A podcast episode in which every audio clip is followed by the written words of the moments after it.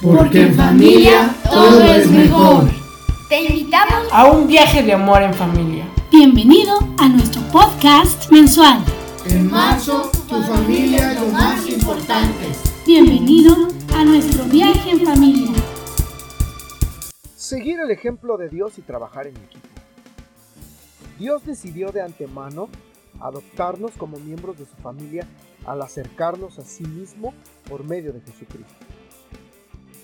Además, cuando creyeron en Cristo, Dios los identificó como suyos al darles el Espíritu Santo, el cual había prometido tiempo atrás. Efesios 1, 5 y 13. Si conociéramos mejor a Dios, entenderíamos mejor el matrimonio. ¿Has observado cómo el Padre, el Hijo y el Espíritu Santo trabajan juntos en equipo? Lee el primer capítulo de Efesios y observa cómo el Padre planificó nuestra salvación. El Hijo derramó su sangre para llevarla a cabo y el Espíritu Santo la selló. Dios es uno en el ministerio de la Trinidad y su unidad se expresa en la diversidad de roles necesarios para cumplir una meta que es nuestra salvación. Las escrituras dicen que en el matrimonio el esposo y la esposa llegan a ser una sola carne. Sin embargo, esta unidad no significa que somos clones el uno del otro. No, somos dos criaturas distintas que trabajamos juntas como equipo para alcanzar una meta, la voluntad de Dios para nuestra vida.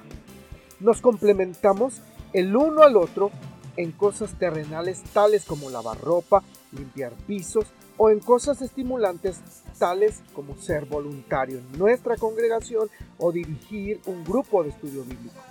El esposo que se ocupa de los niños mientras la esposa conduce un estudio bíblico está compartiendo su ministerio. Es indudable que dos se hacen uno cuando trabajan juntos como equipo. Oremos. Padre, te agradezco por tu equipo de trabajo. No puedo entender plenamente la Trinidad, pero sé que las tres personas trabajan en perfecta unidad. Te pido esta clase de unidad en mi relación con mi cónyuge. Ayúdanos a funcionar sin problemas como un equipo, a ser generosos el uno con el otro y a mantener presente nuestra meta, que nuestro matrimonio te glorifique mientras hacemos tu voluntad. Por Cristo Jesús. Amén. Esta reflexión ha sido tomada y adaptada de los lenguajes del amor por Gary Chapman. Te invitamos a visitar todas las redes sociales de Casa de Adoración tu corazón es la casa de adoración.